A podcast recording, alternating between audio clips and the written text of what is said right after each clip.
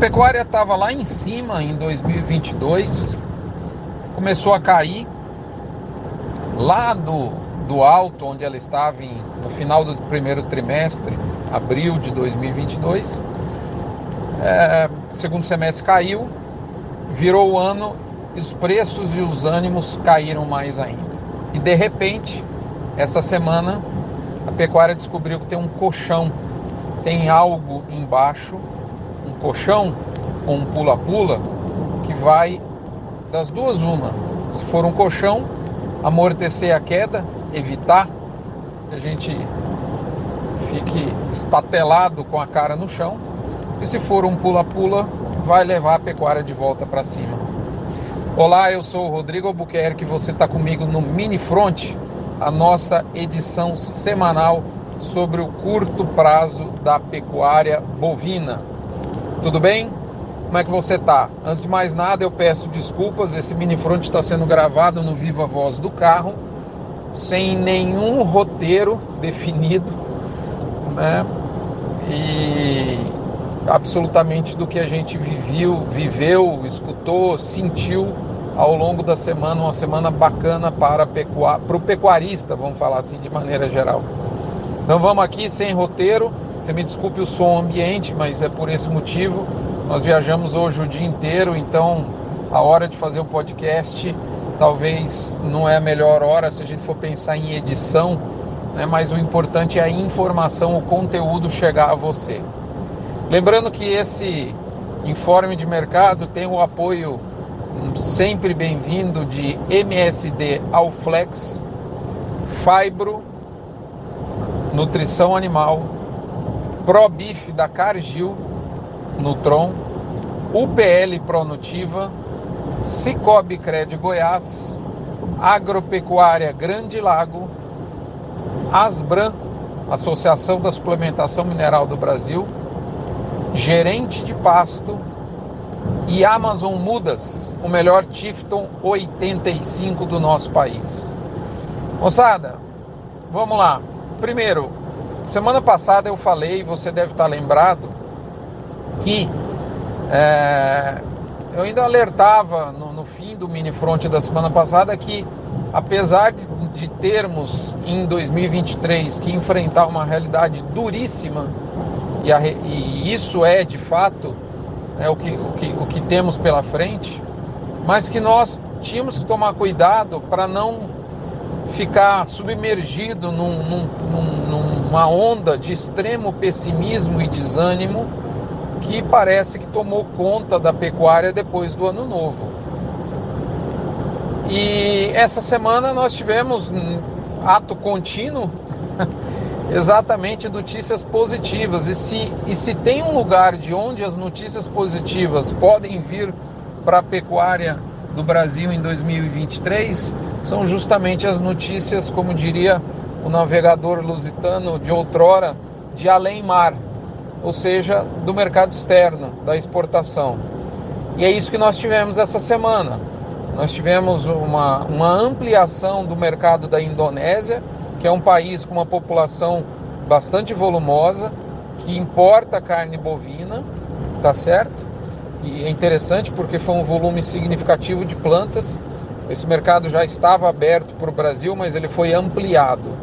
E uma segunda notícia que também ajudou na sequência a agitar o mercado é a, a, a, a volta da planta de Mozarlândia, da JBS, da município de Mozarlândia, aqui em Goiás, que é uma planta bastante importante, né? até o pessoal do Iberville Neto, HN Agro, é, é, mensurou a importância do volume da planta de Mozarlândia do JBS pela carne exportada para o Brasil para a China e de fato ela é relevante. E além do volume, se eu não me engano é de 7 e pouco por cento da carne exportada do Brasil foi exportada a partir de Mozarlândia, além desse volume extremamente relevante para a exportação brasileira, essa planta é estratégica porque drena é, a produção de Goiás, né, que é muito centrada em operação de confinamento, e, e impede, ou melhor, é, é,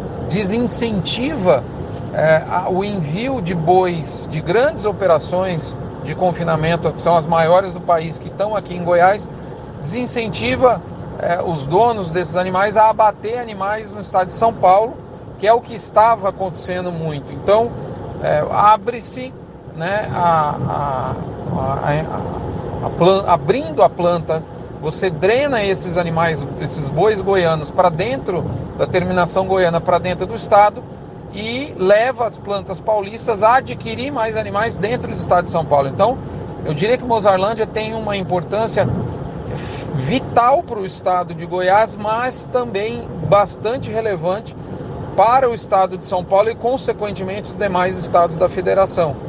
E essa planta perdeu sua habilitação no fim do primeiro trimestre do ano passado. Isso foi um desafio muito, muito, muito grande com muitas dificuldades para produtores e para a própria indústria né, aqui em Goiás durante 2022, eh, até que agora né, isso se resolveu.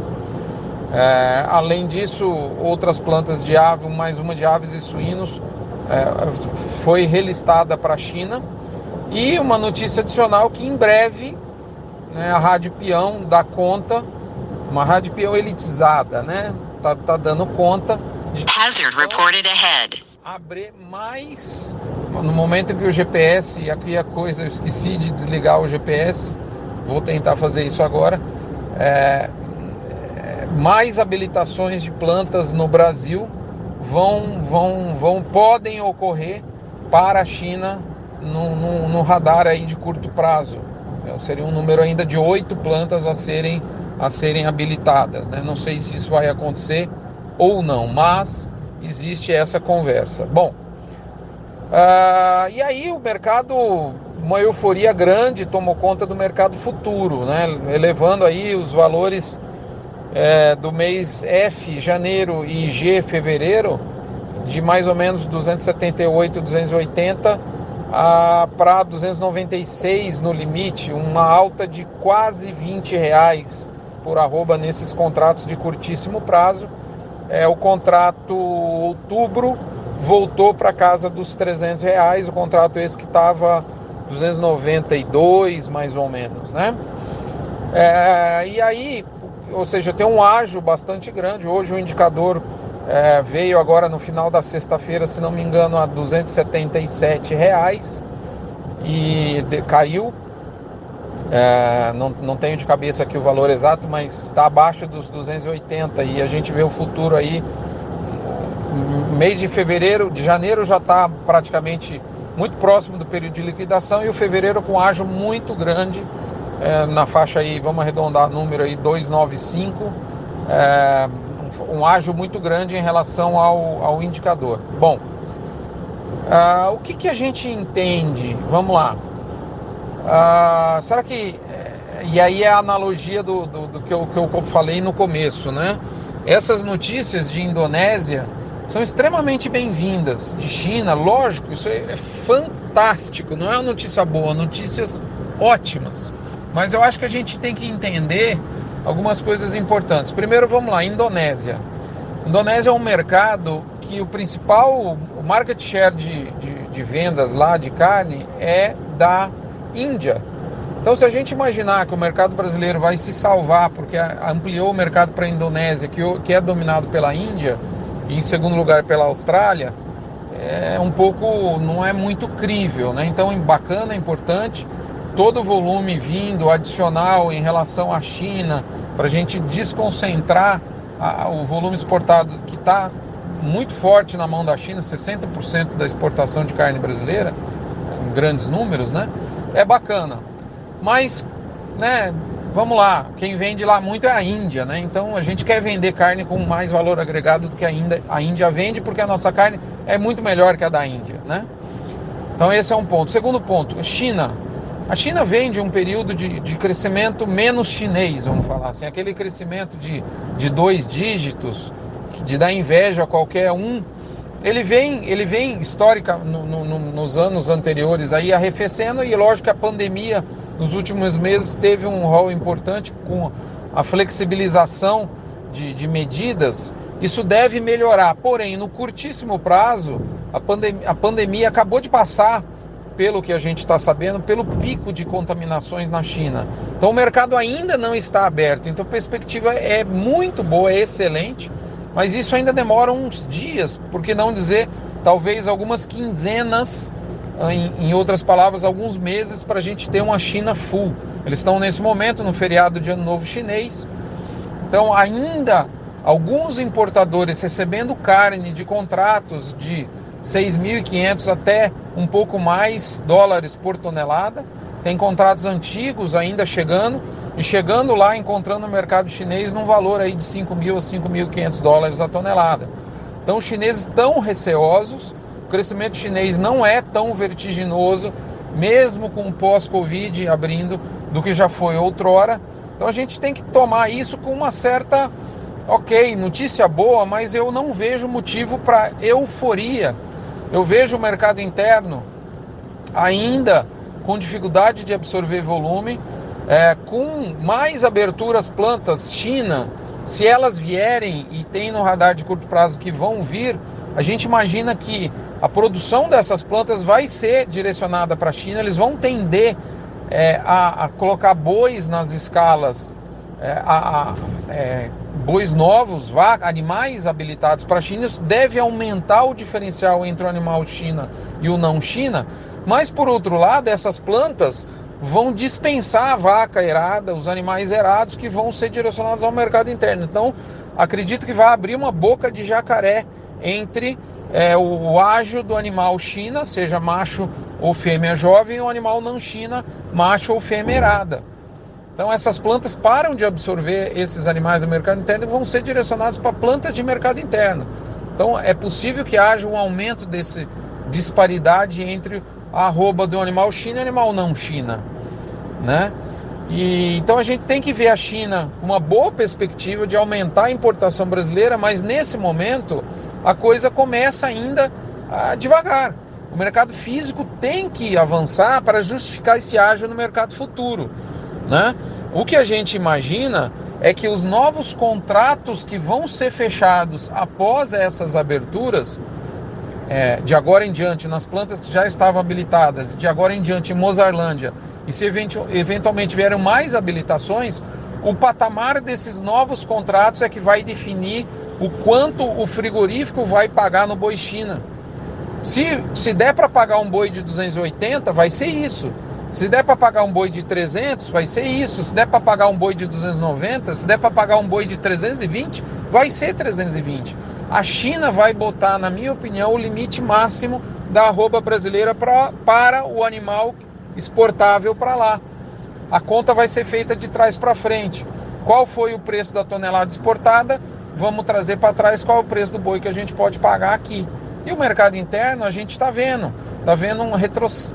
Essa semana houve queda na, na rouba do atacado, na referência da Água Brasil, na referência da Radar Investimentos. Então a gente não tem um mercado interno pujante. Então a gente não quero jogar água no chope de ninguém. Eu quero que a arroba vá para 320, 330, volte nos 350 base paulista, como teve o ano passado. Mas nós estamos num momento de ciclo de alta oferta de carne. Graças a Deus a gente tem Estados Unidos com um gap de produção muito grande, o boi nos Estados Unidos com maior valor de arroba nos últimos quase 10 anos.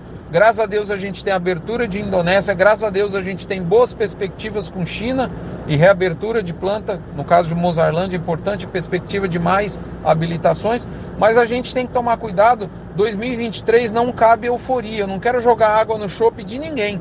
Eu estou exposto em arrobas, se a arroba for lá para seus 350 novamente, isso vai me favorecer. Eu não quero jogar jogar pessimismo no mercado, mas eu acho que a gente tem que ser sempre moderação e pé no chão num ano de ciclo de alta de oferta de carne. Por sorte, nós temos essas notícias boas no mercado externo e é por isso que eu encaro essas notícias boas da semana muito mais como um colchão que vai amortecer a nossa queda do que como um pula-pula que a gente vai bater aonde a gente bateu no fundo do poço e vai jogar a gente de volta rapidamente para 320, 350. Não é isso que eu acho que vai acontecer. Eu não sou o dono da verdade, tomara que eu esteja errado, tomara que a arroba volte. Mas eu acho que a gente encontrou um colchão né, que vai nos amortecer nossa queda num ciclo de oferta alta, num ciclo de baixa de preço pecuária, mas a gente não vai conseguir é, a chance da gente conseguir voltar para os valores que do início de 2022 são, na minha opinião, diminutas. Elas não são zero, mas elas são diminutas. Então é interessante a gente ter um pouco de moderação sem euforia nesse momento. São muito boas notícias, mas não cabe euforia. Obrigado, é isso. Esse é o recado do Mini Front da semana. Um abraço para você. É, lembrando da campanha do Agro contra o Câncer, doando um real por cabeça batida, você ajuda alguém que está num leito e você aí, né, que está gozando de saúde, tem a cara de pau de reclamar do preço da arroba. Vai trabalhar, para de reclamar, acorda mais cedo. Você tem saúde, isso aqui vale. Ajuda quem não tem. Doe um real por boi abatido. Não vai estragar seu bolso e vai ajudar o coração de alguém que está precisando nesse momento. Um abraço, fique com Deus, até a próxima semana.